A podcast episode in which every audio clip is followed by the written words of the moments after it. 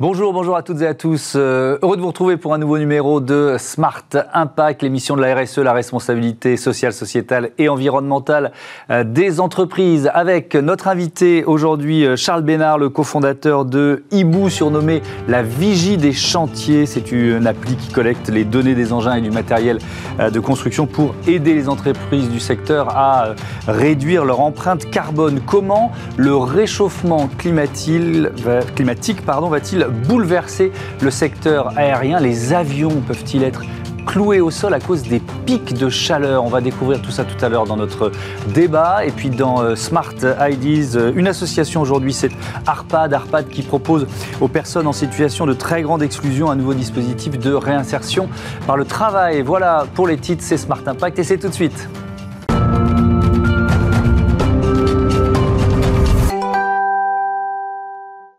La Vigie des chantiers, je vous le disais en titre, c'est le surnom de l'entreprise que l'on découvre tout de suite euh, avec euh, l'un de ses fondateurs, euh, Charles Bénard. Bonjour. Bonjour. Bienvenue. C'est une histoire de frère, puisque vous êtes cofondateur avec votre frère Clément et François Jacob, c'est ça? Exactement. Ça tient toujours le trio? Ça tient toujours, à merveille. Heureux d'être dans cette aventure ensemble. Entreprise que vous avez créée en 2017. Pourquoi ce, ce surnom de la Vigie des chantiers? C'est quoi votre job? Notre job aujourd'hui, c'est euh, à l'aide des données qui sont produites par les machines que l'on trouve globalement sur les chantiers. Donc on peut se représenter ça par toutes ces machines jaunes, euh, les grues, les bennes, etc., mmh. euh, qui sont présentes dans ces, dans ces environnements, de récupérer cette information et de fournir cette donnée auprès des acteurs de la construction afin qu'ils optimisent deux choses, la rentabilité et la, et la, performance de leur parc et également la productivité dans lequel s'insère effectivement la notion euh, d'optimisation euh, de l'impact environnemental. Mmh. Euh, comment ça fonctionne? Je parlais d'une application. Qu'est-ce que vous proposez à vos clients en fait? Alors effectivement, on propose une application. C'est une plateforme du coup d'analyse de données mmh. qui se structure autour de trois principaux piliers. Le premier pilier, c'est la capacité d'aller chercher de l'information auprès de multiples sources, puisque finalement un parc matériel, c'est plein de marques, c'est plein de typologies de matériel, mmh. et il faut être en capacité du coup de chercher cette information qui globalement dort dans des serveurs, généralement des serveurs propriétaires de ces grandes marques qui fabriquent ces machines, type Caterpillar, type Prototruck, etc. Ça veut dire que c'était quasiment inutilisé auparavant, c'est ça? C'est alors c'est peu, peu, utilisé.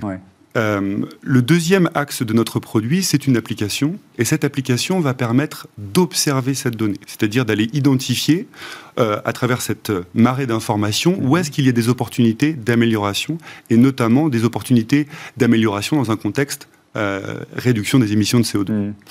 Et le troisième axe, c'est comment est-ce que on insère cette donnée dans le paysage IT de nos clients. Mm-hmm. L'idée n'est pas de se suppléer à toute euh, solution déjà existante. Et donc, on s'interface avec des solutions comme SAP, mhm. comme Salesforce et autres, qui sont déjà présentes euh, chez nos clients pour que la consommation de cette information se fasse rapidement et de façon la plus, la plus performante. D'accord, donc ça veut dire la, la réduction de l'impact euh, carbone, c'est un, des éléments, la réduction de l'impact en général, mais ce n'est pas le seul. C'est-à-dire, vous permettez à vos clients de faire quoi? Des économies, tout simplement, de gagner de l'argent? Tout à fait. Alors, il y, a déjà une économie sur le moyen. Comment est-ce que je vais faire pour accéder à cette information? Accéder à cette information, aujourd'hui, ça coûte de l'argent de collecter cette information, de la structurer.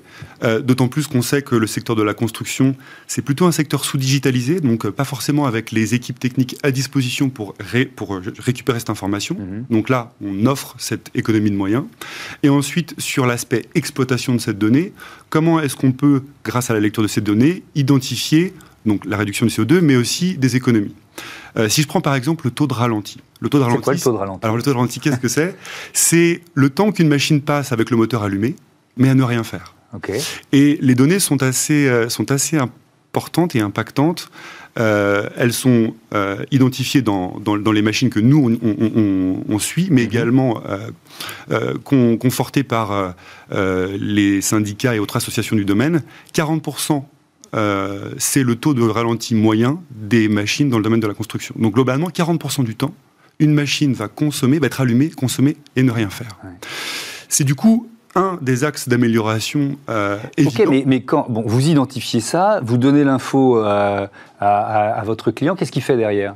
Alors lui, derrière, il reçoit dans son interface euh, toutes ces informations et ça va lui permettre d'identifier où se positionnent, quelles sont les machines qui ont un comportement anormal, en les comparant par exemple avec la tendance des autres machines qui sont similaires, mm. en regardant à travers un chantier comment est-ce que lui, il est performant et toutes les métriques qu'on a de, de, de, référence. Avec quelle rapidité d'action, d'intervention entre le moment où vous collectez la donnée et le moment où le, où le client peut intervenir? C'est très rapide? C'est finalement très rapide.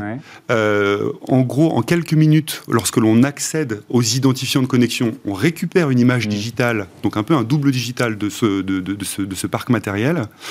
Je dirais, pour être très sincère, que la partie la plus difficile, c'est d'accéder à ces codes de connexion pour avoir ces informations qui sont stockées dans un serveur. Mmh. Et donc c'est là-dessus aussi qu'on accompagne nos clients pour aller dialoguer avec euh, les grands, les grands fournisseurs de machines pour récupérer le plus facilement ces informations. Mmh. Alors depuis euh, quelques semaines, je crois, c'était au cœur de, cet été, vous proposez un, nouveau service, alors qui est vraiment au, cœur de, des thématiques de notre émission, puisque là il s'agit de euh, réduire, en tout cas de mieux connaître la consommation en CO2 euh, pour un de vos clients. Comment, comment ça marche? Qu'est-ce que vous proposez de nouveau en fait? Alors, ce qu'on propose de nouveau, c'est euh, de traduire les notions de carburant en équivalent euh, CO2. Ce qui est une information aujourd'hui que l'on ne proposait pas et qui, à, force de, développement, nous a, on a permis de l'insérer dans, notre environnement. Mhm. et il, il s'avère que euh, c'est une notion qui, à l'heure actuelle, est difficilement mesurée par les grands groupes tels que Vinci, Bouygues, etc., qui, globalement, pour pouvoir comprendre l'équivalent CO2 d'une mmh. consommation de carburant, s'appuie plus sur des données financières, c'est-à-dire de, globalement de la consolidation de factures. Euh, et la consolidation de factures, alors c'est bien, mais finalement c'est compliqué parce qu'il faut aller solliciter tous les services. Quand on mmh. est un groupe avec de multiples euh, filiales, bah, ça prend du temps. Et du coup, la capacité de réactivité en est amoindrie, et surtout la lisibilité, parce que finalement, avoir un impact, c'est comprendre au plus près du terrain où est-ce qu'il y a des opportunités d'amélioration? Sur le chantier, sur, euh, sur telle typologie de matériel, mhm. euh, auprès de tel partenaire, etc. C'est vous qui l'avez suggéré ou c'est une demande de vos clients à l'inverse? Parce que euh, on voit défiler sur ce plateau, et c'est très bien beaucoup d'entreprises, notamment de grands groupes, qui cherchent à réduire leur, leur empreinte carbone. Pour ça, il faut la connaître. C'était quoi? C'est vos clients qui vous ont dit on a besoin de ça? Bien évidemment. alors, on, supposait l'importance de, de, cette information, notamment dans, dans, dans dans, l'intérêt euh, euh, grandissant que euh, tout l'aspect, enfin que le climat prend dans notre société. Mais à force de dialoguer avec nos clients, on a compris qu'il fallait rapidement sortir cette cette fonctionnalité. Et c'est notamment avec une société telle que le groupe NGE, avec laquelle on, on, a travaillé pour notamment réduire cette notion de taux de, ralenti. Mm. ça a beaucoup baissé chez eux d'ailleurs? ça alors on y sont passés de, en, en, en 6 mois de 32 à 26 euh, ce qui est une baisse considérable et avec un objectif euh, à court terme de passer, euh, d'atteindre la part des 20%. Mmh. Donc ça, c'est vraiment, donc c'est avec ce client-là aussi que vous avez travaillé sur cette notion de, meilleure connaissance de son empreinte carbone, c'est ça? Effectivement. Mmh. Mais après, c'est une demande qui globalement se trouve sous, tous les acteurs avec lesquels on travaille. on a récemment gagné un concours avec la société Total afin notamment d'améliorer cet acheminement euh, et cette logistique de carburant entre les chantiers, donc nos clients tels que NGE et les fournisseurs. Mhm. Et là aussi, c'est la possibilité du coup de fournir des informations, des données qui sont associées au carburant et qui permettent d'économiser des flux logistiques. Mhm. Euh, parmi vos clients, il y a aussi l'un des plus grands groupes de location de, matériel industriel. Euh, en quoi vos services lui sont, utiles pour un groupe comme, comme celui-là? Alors, pour la société dont on parle, qui, est, la, hein. société BM Rennes, qui est finalement une, société du groupe euh, euh, Bergera-Monoyer, enfin Bergera, euh, le, le, sujet est de pouvoir déjà analyser les données des machines qu'ils louent auprès de leurs clients, mais également d'offrir de nouveaux services auprès de leurs clients. C'est-à-dire que à l'heure actuelle, si je suis la, la, société FH, je vais avoir la possibilité de lire les, les données des matériels que j'ai en propre, mais c'est beaucoup plus compliqué de lire les données des machines que je loue, parce que ces données, elles sont mhm. chez les loueurs. Et donc, euh, en tant que Bergera, euh, euh, que BM Rent, j'ai aujourd'hui, enfin, c'est les premiers en France à avoir proposé à leurs clients une capacité d'exposer les données des machines qu'ils louent à leurs clients. Résultat, Eiffage se retrouve avec la, la, possibilité de lire la vision complète de la consommation de son parc et pas uniquement euh, la part du parc qu'il a en mmh. propre. On, sait que le, secteur du, euh, euh, du, bâtiment, du BTP, est un gros producteur de déchets, gros consommateur de, de carburant, et vous nous l'avez dit, sous, sous digitalisé en quelque sorte. Donc ça veut dire quoi? Ça veut dire qu'il y a là un gros levier d'amélioration, et notamment sur les enjeux RSE dont on parle ici? Oui, les, enjeux sont énormes. Je pense que quand on, quand on on essaye de regarder les industries avec des forts impacts euh, en termes d'émissions de CO2. Les premières industries auxquelles on pense, c'est souvent la mobilité euh, ou l'aviation. Mhm. Et pour autant, quand on regarde la construction et qu'on euh, y associe l'exploitation minière, on est autour de 18% de la production d'émissions de CO2 mhm. mondiale. Donc c'est colossal. En 2019, l'ONU a partagé ce chiffre marquant de 10 milliards de tonnes de CO2 émises par le secteur de la construction. Donc effectivement, et ça c'est globalement à peu près 20 fois euh, l'impact euh, carbone d'un pays comme la France. Donc il est plus qu'important de mettre en place des politiques euh, d'amélioration de la performance énergétique. Mhm. Et c'est pour ça que nous, on se positionne sur ce marché, parce qu'il y a vraiment une, un besoin d'apporter des solutions digitales simples à exploiter dans cet écosystème de la construction qui est un petit peu en retard effectivement dans euh, sa transition digitale. Merci beaucoup, merci euh, Charles Bénard, mon vent euh, à Hibou, la vigie des chantiers. On passe à notre débat, vous évoquiez le, le secteur aérien, justement, on va, et ça va être passionnant, voir comment le réchauffement climatique, notamment ces pics de chaleur, peuvent impacter le fonctionnement même des aéroports et des avions. Retrouvez le débat de Smart Impact avec Veolia.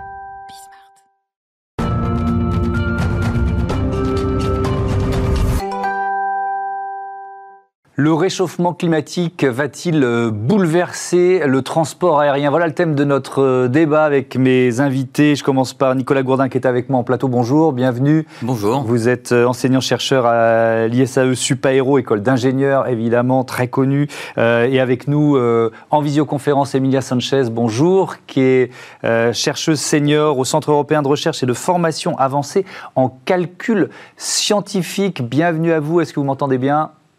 Parfaitement. Ça fonctionne, l'image, le son. Vous coordonnez, Emilia Sanchez, euh, euh, une recherche autour de ce thème de l'impact du réchauffement climatique sur euh, le transport aérien. J'avoue que j'étais assez surpris en, préparant l'émission. De, de quel risque parle-t-on, Emilia Sanchez? En fait, on parle de, de plein de phénomènes Justement, on avait euh, initié ce programme de recherche à Toulouse parce que bon, Toulouse, à part d'être la ville grosse aussi, euh, la capitale de, de, la recherche en aérospatiale. Donc, on a monté un groupe de recherche multidiscipline pour justement évaluer et répertorier tous les possibles risques euh, qu'il pourrait avoir dans les changements climatiques, comment les changements climatiques pourraient euh, affecter les transports aériens. Il y a plein de risques. On peut citer des risques, euh, comme on dit, nous les appelle les, les, impacts directs. Ça peut être l'augmentation des températures qui difficulte énormément les avions pour les décollages, la turbulence hein, dans l'atmosphère les augmentations des niveaux de la mer sous les aéroports euh, qui, sont, qui se situent euh, sur les côtes, les cyclones tropicaux, les orages, les tempêtes, mais on peut aussi parler des impacts euh, indirects, par exemple les changements des descentes touristiques, notamment par exemple ce qui peut se passer en Europe, euh, dans les sud d'Europe, un changement de, de, de demande touristique euh, dans les, la saison estivale par rapport par exemple à une demande plus forte dans le nord de l'Europe? Tout ça, ça peut effectivement bien affecter tous les transports aériens et aussi ce qu'on appelle la honte des volets. La honte des volets, bon, les gens sont un peu plus réticents à prendre l'avion en ces moments. Et voilà, tout ça, c'est tout un, une sorte de, de, phénomène qui pourrait bouleverser euh, euh, les transports aériens. Notre rôle, c'est essayer de les identifier et de, les étudier. Alors, je vais reprendre certains des, risques que vous avez cités les avions cloués au sol par la chaleur, le risque de submersion des aéroports ou encore les turbulences accrues euh, euh, en vol. Nicolas Gourdin, euh, ce qui m'a le plus surpris, peut-être que je ne suis pas le premier à vous le dire, c'est qu'un avion puisse être collé au sol à cause d'un pic de chaleur. donc, vous l'avez étudié, ça, ça Ça veut dire quoi? C'est à partir de quelle température, quel type de pic de chaleur? Et puis peut-être aussi, qu'est-ce que ça provoque? Pourquoi ça empêche un avion de décoller? Alors, effectivement, on a eu plusieurs précédents, notamment en 2017 sur l'aéroport de Phoenix, où on a eu quelques dizaines de vols qui ont été annulés à cause des, chaleurs extrêmes. On mhm. parle de température au sol voisine de 47-48 degrés, hein, mhm. quand même assez phénoménal. On a eu plus récemment aussi euh, sur l'aéroport de Dallas, bah, pas plus tard euh, que cette année, hein, vous avez probablement entendu mhm. parler euh, du fameux dôme de chaleur hein, auquel les Américains ont fait face et qui a vu aussi quelques dizaines de vols, du coup, sur l'aéroport de Dallas annulés à cause de ça.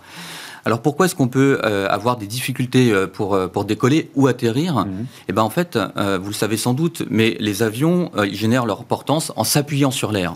Or, quand les températures augmentent, eh bien l'air devient moins dense et donc pour les avions c'est plus difficile de générer de la portance.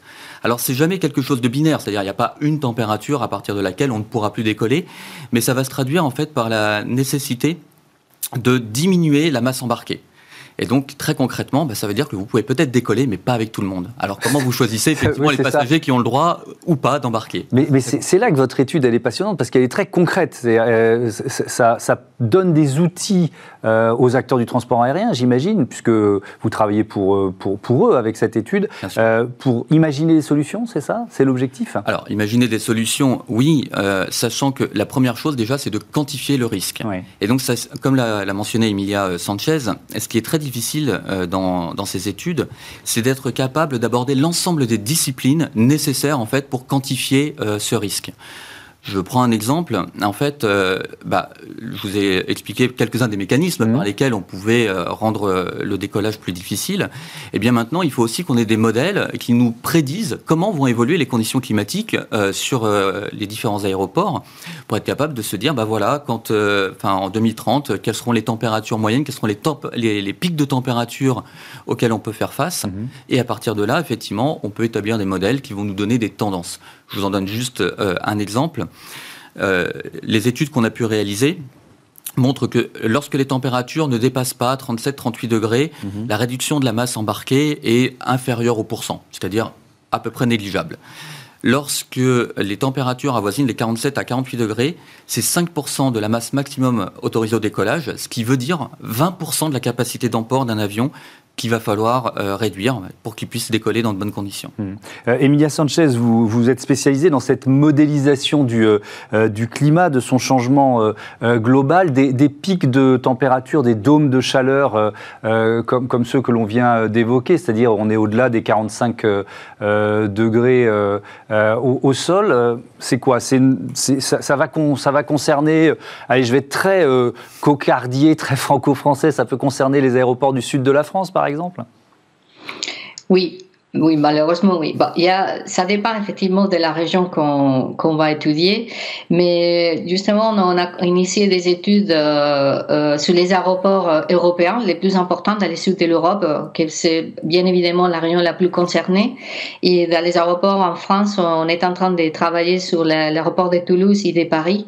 Effectivement, ça peut concerner, on, peut, on peut attendre des, des, des augmentations des températures extrêmes, parce que nous, on va bien évidemment cas extrêmes, c'est les cas dans lesquels l'avion peut devenir plus vulnérable. Et on peut euh, subir des températures selon nos projections climatiques à l'horizon 2030-2050 de l'ordre de plus 3, plus 4 degrés, ce qui est très important. Et, sur les turbulences, euh, alors là c'est vraiment de la curiosité pure. C'est quoi, Emilia Sanchez Pourquoi le réchauffement climatique euh, crée plus de turbulences? Moi j'ai envie de mon confort quand je prends l'avion. Je le prends moins l'avion, mais quand même. Exactement. La turbulence, euh, ce qu'on parle, c'est de la turbulence en ciel clair. Elle s'appelle turbulence en ciel clair parce que c'est une turbulence invisible, en fait. Elle est très difficile à détecter euh, par les, radars, par les avions. Et, euh, elle est responsable d'un grand nombre d'accidents, euh, normalement, qui sont pas très graves, mais qui ça devenir très grave. Et en fait, dans l'atmosphère, il y a des, instabilités. Et, quand l'avion rentre dans cette zone instable, euh, ben, il s'agit de la turbulence. On peut aussi trouver des, des d'instabilité euh, quand l'avion va passer sur une chaîne de montagnes, par exemple comme l'Himalaya. Et tout de suite, les pilotes vont nous demander effectivement de, de, de boucler la ceinture et de ne pas bouger. L'atmosphère, apparemment, euh, la réponse, euh, c'est ce qui donne les premières études de la turbulence, c'est que euh, dans une atmosphère dans laquelle elle va être plus chaude, l'instabilité pourrait augmenter. On a encore, on, essaie de comprendre ce phénomène, mais ce qui donne les, les premières études, c'est que si on se base sur les projections qui donnent les modèles du climat à l'horizon 2050 ou 2070, cette turbulence pourrait augmenter de façon considérable. Par exemple, les cas extrêmes pourraient, augmenter plus de 100%, ce qui est, qui est un peu euh, inquiétant. Dans, la, dans, une région qui a été étudiée, c'est la région nord-atlantique, une région qui est très très importante pour l'aviation et c'est un corridor qui est très emprunté par les avions, par exemple pour la trajectoire à New York-Londres. Et dans ces régions-là, euh, on pourrait euh, subir des augmentations de turbulences, des cas extrêmes qui sont très importants. Euh, Nicolas euh, Gourdin, c'est Airbus ou, euh, qui est vraiment à l'origine de cette étude ou alors il y a d'autres constructeurs, d'autres acteurs du secteur aérien? Alors, bon, Airbus est un des partenaires de cette étude. Après, effectivement, cette étude, elle est beaucoup plus large que simplement effectivement le, le CERFAC, l'ISAE Supaéro et Airbus, puisque on, va travailler aussi avec l'ENAC, qui est une école qui forme notamment les pilotes ou les mmh. contrôleurs aériens.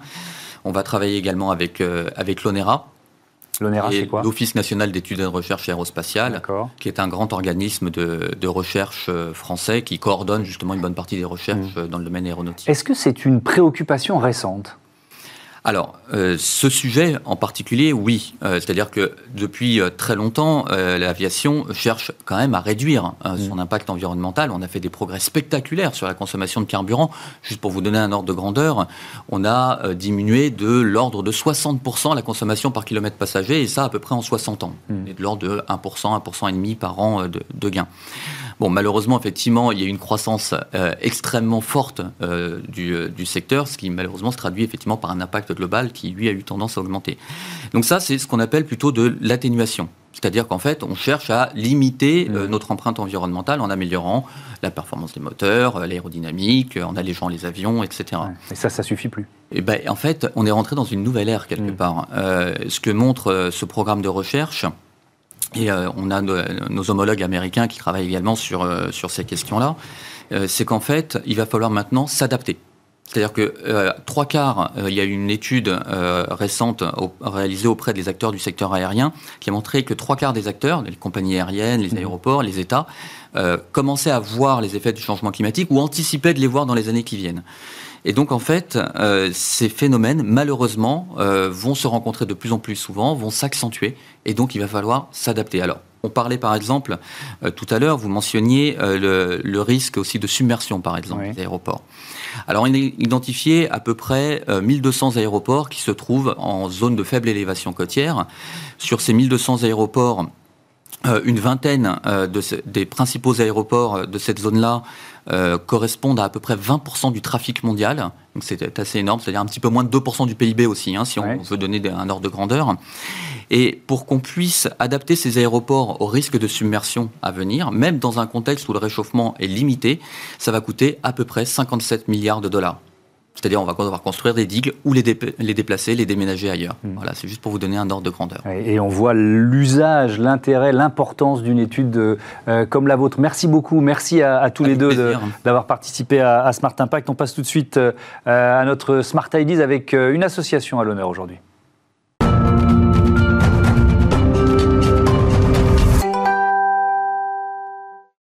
Smart Ideas, euh, comme tous les jours, une start-up ou une association euh, à l'honneur. Euh, cinq minutes pour se présenter avec aujourd'hui l'association ARPAD et son directeur associatif Frédéric Michel qui est avec nous au téléphone. Bonjour ARPAD, c'est une association qui, qui existe depuis près d'un demi-siècle. Vous luttez contre toutes les formes d'exclusion, c'est ça? Absolument, on travaille sur euh, le champ social et médico-social, sur euh, différents domaines, de la prévention aux soins spécialisés en addiction, euh, sur l'hébergement euh, d'urgence, l'hébergement d'insertion, sur l'insertion par l'activité professionnelle, sur la prévention auprès des jeunes, des activités multiples et, et complémentaires finalement pour des publics en effet en grande précarité et tout cela pour faire face à la lutte contre les exclusions. comment ça s'est passé depuis 18 mois? On a, on a souvent lié cette pandémie avec un, accroissement de la, de la pauvreté et donc de l'exclusion. Est-ce que vous, vous l'avez ressenti également? Bah absolument, on est euh, là directement impacté par euh, la situation euh, qu'on continue d'ailleurs de, de, vivre, et en particulier pour les gens en grande précarité, c'est-à-dire des gens vivant principalement à la rue, qu'on accueille nous la journée sur un sur un centre pour qu'ils puissent se poser, prendre une douche, pouvoir connecter leur leur portable, et on a un afflux, la conséquence de ces de ces personnes qui par ailleurs n'avaient plus accès à d'autres services qui ont dû fermer euh, lors des périodes de confinement euh, en particulier. Euh, des publics aussi qui ont dont le profil a relativement évolué, des, des personnes beaucoup plus jeunes, des, des femmes avec enfants, et ce n'était pas la situation avant, je dirais, la pandémie. Alors on vous a invité aujourd'hui parce que vous expérimentez depuis quelques mois un nouveau dispositif appelé Première Heure. de quoi s'agit-il? Alors, euh, dans le champ de l'insertion par l'activité professionnelle, on a nous euh, donc une longue expérience euh, à travers des chantiers d'insertion, qui est un label, je dirais officiel, pour accueillir des personnes assez éloignées du marché de l'emploi et de les réinsérer par une activité professionnelle avec des encadrants techniques qui permettent de les, de les former comme ça sur sur le tas, je dirais, pour des période de 12 à 24 mois. Or, euh, il s'agit là euh, de pouvoir accueillir avec le, dispositif premières heures euh, des personnes qui ne seraient pas en capacité de pouvoir travailler jusqu'à 24 heures par, semaine. Donc la logique est de pouvoir plutôt adapter le cadre de travail à la personne que plutôt que l'inverse, à savoir que la personne doit s'insérer dans ce, cadre de travail. Ça, c'est l'expérience qui vous a mené à, à, mettre en place un dispositif comme celui-là. Vous vous êtes rendu compte que c'était obligatoire pour que justement justement cette réinsertion elle soit finalement efficace ou plus efficace? alors en effet, euh, du, fait d'avoir ces chantiers d'insertion et euh, de, l'accueil de jour dont je vous parlais tout à l'heure pour les personnes à la rue, on, constatait en effet qu'il y avait un, maillon manquant et euh, il se trouve que l'association Convergence, qui est une émanation des, des Emmaüs, avait expérimenté déjà ce, type de projet en région parisienne et donc nous on s'en est complètement inspiré avec leur appui et celui d'autres associations telles que la Fédération des des acteurs euh, de la solidarité, qui est un réseau aussi national, et une autre association qui fait aussi du chantier d'insertion, les jardins de, de. Voilà, on s'est mis en consortium euh, pour pouvoir euh, développer cette expérimentation là depuis depuis maintenant trois trois mois. Vous avez des entreprises partenaires pour un chantier comme celui-là? Alors on, on, en recherche, on a fait, en effet, euh, nous fait des demandes de, de, mécénat. On a eu euh, déjà l'appui du Crédit Coopératif et puis euh, de SFR, donc qui nous qui nous aide à pouvoir, voilà, je dirais, étoffer ce, ce projet. Euh, donc qui euh, qui pour qui pour l'instant donc euh, a, a, démarré, je dirais petitement avec une, une, dizaine de personnes, mais avec des, des résultats qu'on qu'on constate d'ores et déjà assez assez positifs. Mais quand vous parlez d'entreprise partenaire, c'est de mécénat dont vous avez besoin ou c'est d'une entreprise qui ouvre parfois quelques heures ses portes à, à, à ces personnes en situation d'exclusion qui cherchent à se réinsérer?